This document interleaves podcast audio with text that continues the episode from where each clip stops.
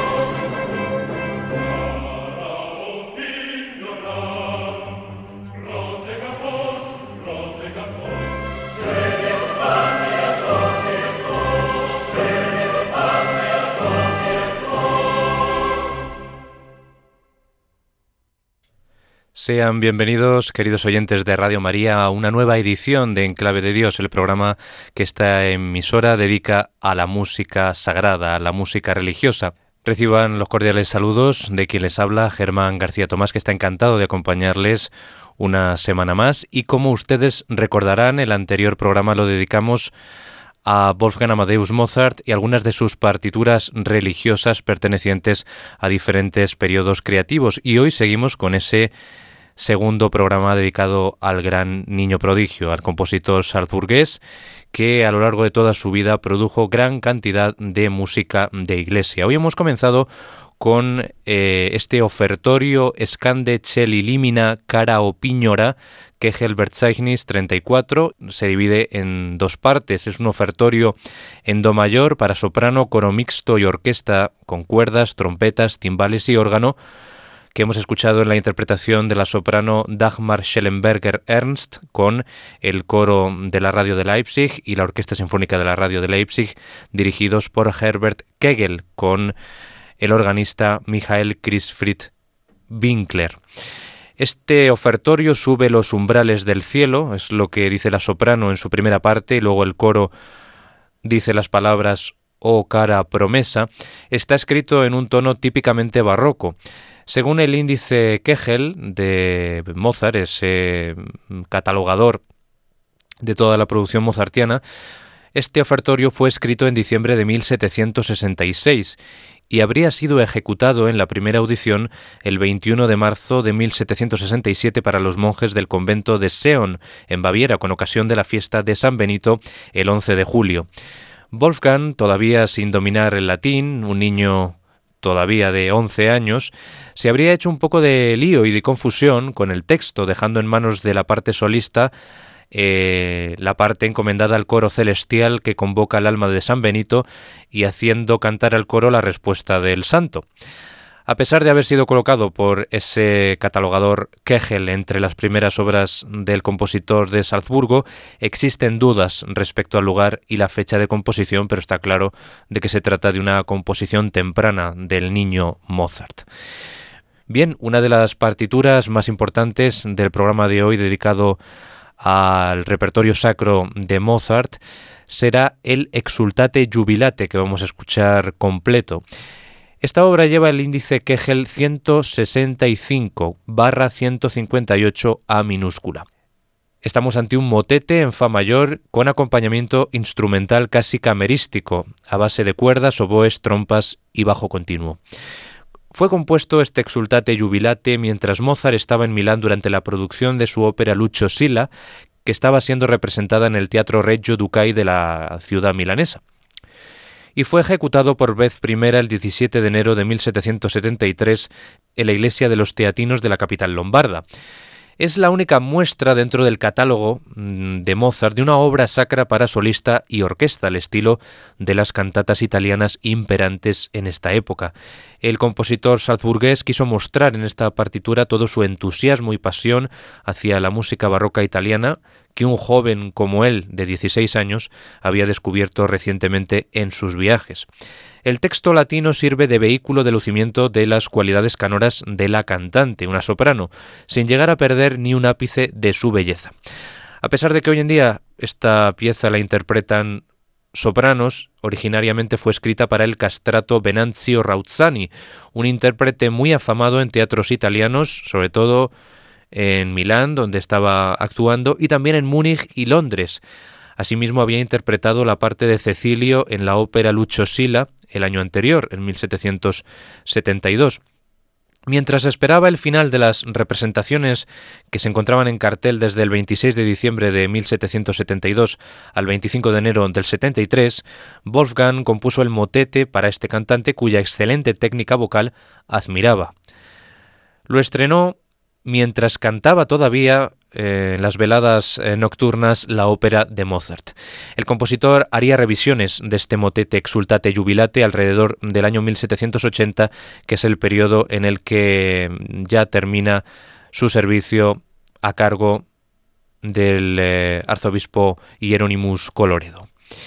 Esta obra sigue el esquema tripartito de la cantata italiana, un radiante allegro abre este exultate jubilate, al que sigue un andante cantable que se divide en un recitativo y un aria de estilo galante. Pero sin duda lo más popular de este exultate jubilate es el Aleluya conclusivo, donde se exige a la soprano coloratura un alto grado de virtuosismo vocal. Aunque nominalmente está enfocada esta pieza para un uso litúrgico, este motete posee muchas características, además de con la cantata italiana, con las áreas de concierto que escribió el propio Mozart a lo largo de toda su vida, así como las elaboradas a partir de sus óperas. Mozart también usó elementos del formato concierto tradicional en este motete. Bien, pues vamos a pasar a escuchar ya completa esta obra, el Exultate Jubilate Kegelbertzeichnis 165 barra 158a, que en latín quiere decir alegraos, regocijaos, y lo vamos a escuchar en una interpretación muy especial, la de la soprano catalana Victoria de Los Ángeles, acompañada por la Orquesta Sinfónica de Londres, dirigida por Adrian Bolt.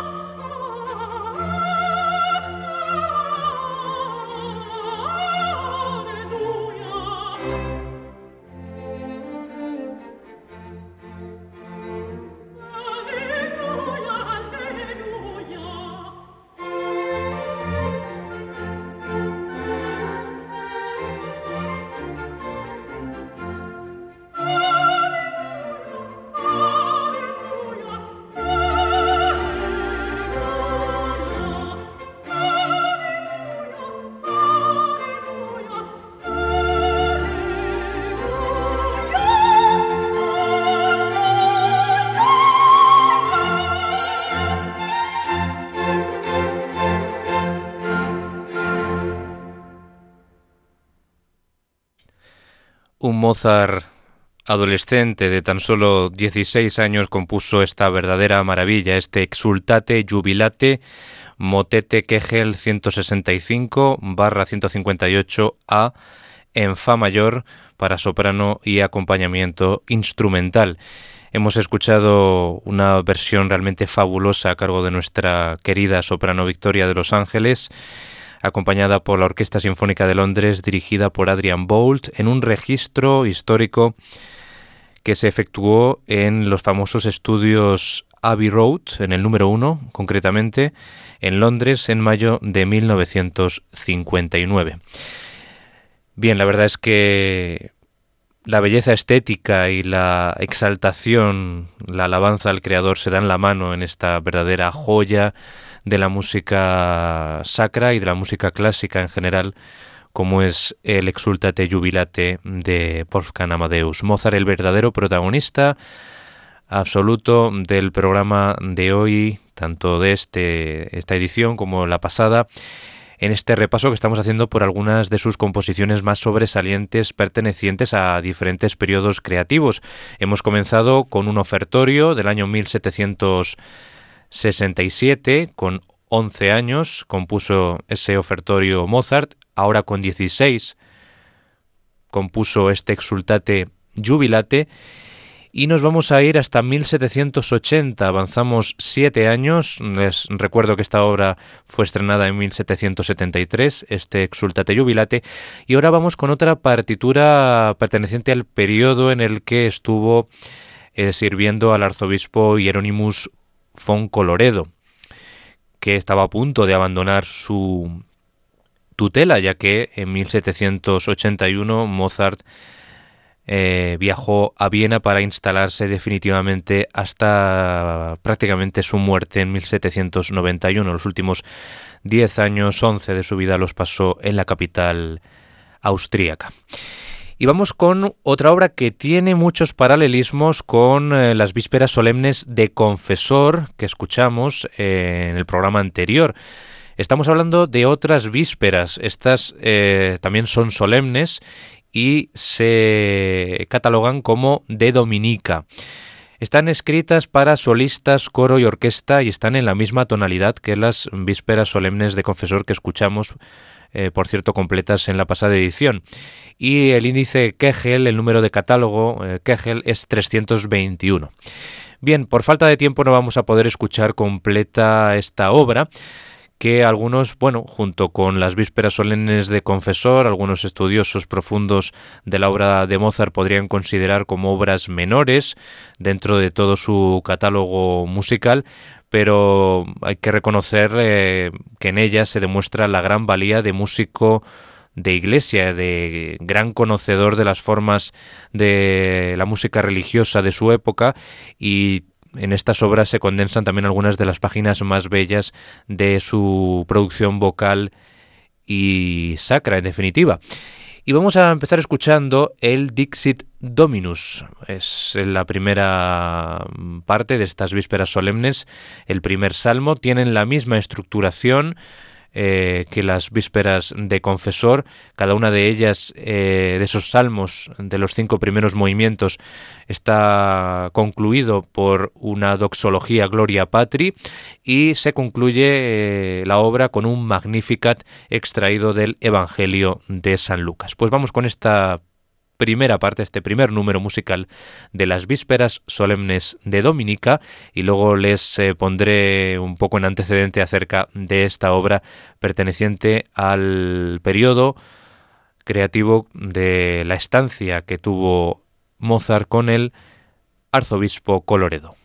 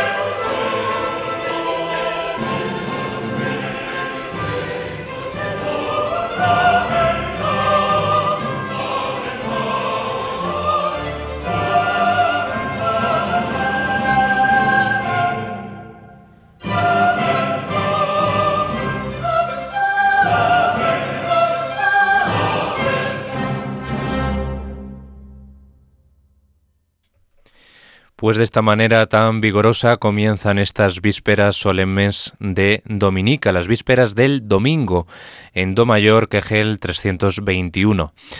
Una obra religiosa escrita para voces solistas, soprano, contralto, tenor y bajo, coro mixto, orquesta y bajo continuo formado por fagot y órgano. Fue compuesta esta obra por Wolfgang Amadeus Mozart en 1779, como hemos dicho, cuando estaba al servicio del arzobispo Coloredo, ya que fue una petición de este propio arzobispo para el uso litúrgico en la Catedral de Salzburgo, de la ciudad natal del compositor. Ese título de Dominica significa que su uso eh, estaba establecido, se requería en los servicios dominicales, en los servicios del domingo del Día del Señor. La obra, como hemos dicho, se divide en seis movimientos, incluyendo los primeros cinco salmos y una eh, configuración musical del Magnificat de San Lucas. Los tres primeros salmos, que son el Dicit Dominus, que acabamos de escuchar, el Confitebor y el Beatus Vir, se desarrollan de manera exuberante y vigorosa, que contrasta con el contrapunto estricto a capella del Laudate Pueri, que es el cuarto movimiento. Vamos ahora con el Beatus Vir de estas vísperas solemnes de Dominica en Do mayor de Mozart.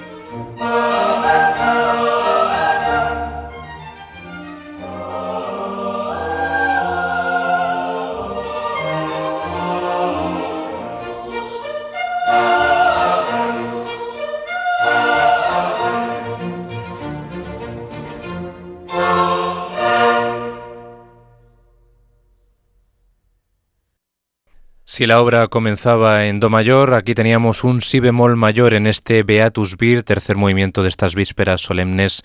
de Dominica, una obra que tiene muchas similitudes con la obra que tuvimos en el programa anterior y que escuchamos completa. Bueno, en este caso no vamos a poder escuchar estas vísperas eh, íntegras debido a la duración, ya que sobrepasaríamos nuestro tiempo.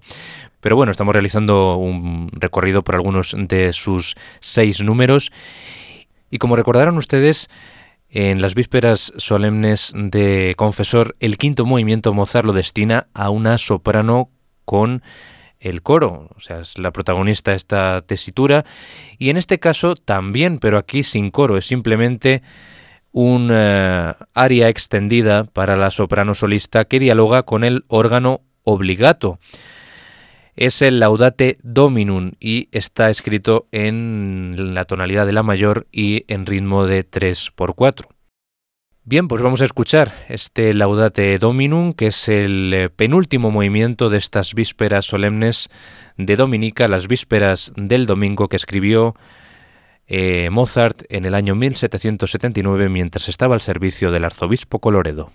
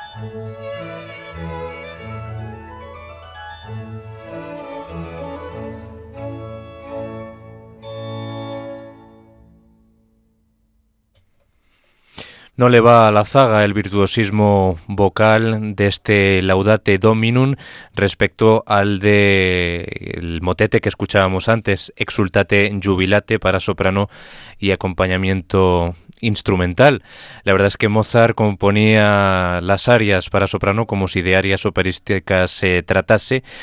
eh, hay que recordar que Mozart tiene en su haber muchísimas áreas de concierto y claro, la voz humana la trataba pues de la misma manera tanto en una partitura profana como sacra, pero en este caso con ese mensaje de alabanza en este Laudate Dominum que estaba escrito en 3x4 de estas eh, vísperas solemnes de Dominica, las vísperas del domingo, escritas en 1779 a requerimiento del arzobispo Coloredo. Y vamos a concluir esta selección de números de esta obra importante dentro de la producción sacra de ese periodo salzburgués de Mozart con el Magnificat final de estas vísperas que em, se abre con un majestuoso tempo moderado, es un adagio maestoso en do mayor, y que solo vuelve al ritmo más audaz de los tres primeros salmos en la parte en la que los eh, cantantes, el coro, entona las palabras et exultavit, que se convierte en un alegro, concluyendo también en la tonalidad imperante que es Do mayor.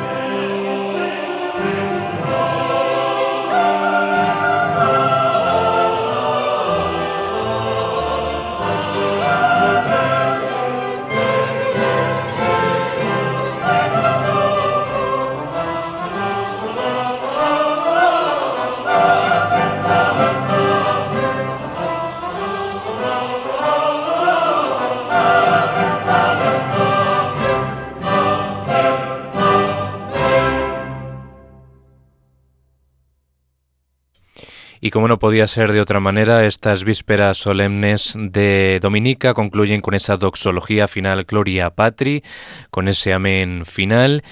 Y bien han comprobado ustedes que ese Magnificat comenzaba con las palabras Proclama mi alma la grandeza del Señor de una manera moderada, majestuosa, y cuando el texto del Magnificat de San Lucas decía las palabras y se alegra mi espíritu en Dios mi Salvador, pues la animación de la pieza eh, comenzaba e iba en aumento hasta esta doxología final, Gloria Patri. Bien, pues así concluyen estas vísperas solemnes de Dominica en Do mayor Kegel 321 de Mozart, de la que hemos escuchado cuatro de sus seis movimientos. Hemos escuchado la interpretación de la soprano Anne-Marie Kremer junto a otros solistas vocales con el coro de cámara de y la Orquesta de Cámara de Mannheim, Kurfeld dirigidos todos por Nicole Matt, la misma versión de las vísperas solemnes de confesor del programa anterior. Y bien, aquí concluye una nueva edición de Enclave de Dios, eh, dedicada por segunda ocasión a Mozart y la música sacra de este grandísimo maestro de la música clásica, eh, a través de sus eh, composiciones eh, litúrgicas, religiosas, pertenecientes a diferentes periodos de su vida creativa y donde se demuestra una gran variedad de formas religiosas compuestas por su ingenio, por su absoluto genio. Y les recuerdo a ustedes la dirección de correo electrónico para que, si lo desean, puedan ponerse en contacto con nosotros y remitirnos cualquier tipo de sugerencia o consulta relacionada con el contenido de este programa. El correo electrónico de este espacio es enclave de Dios arroba enclave de Dios arroba Deseando que hayan sido de su agrado estos dos programas dedicados al compositor salzburgués, me despido de todos ustedes hasta una nueva edición de Enclave de Dios aquí en la sintonía de Radio María. Sean felices.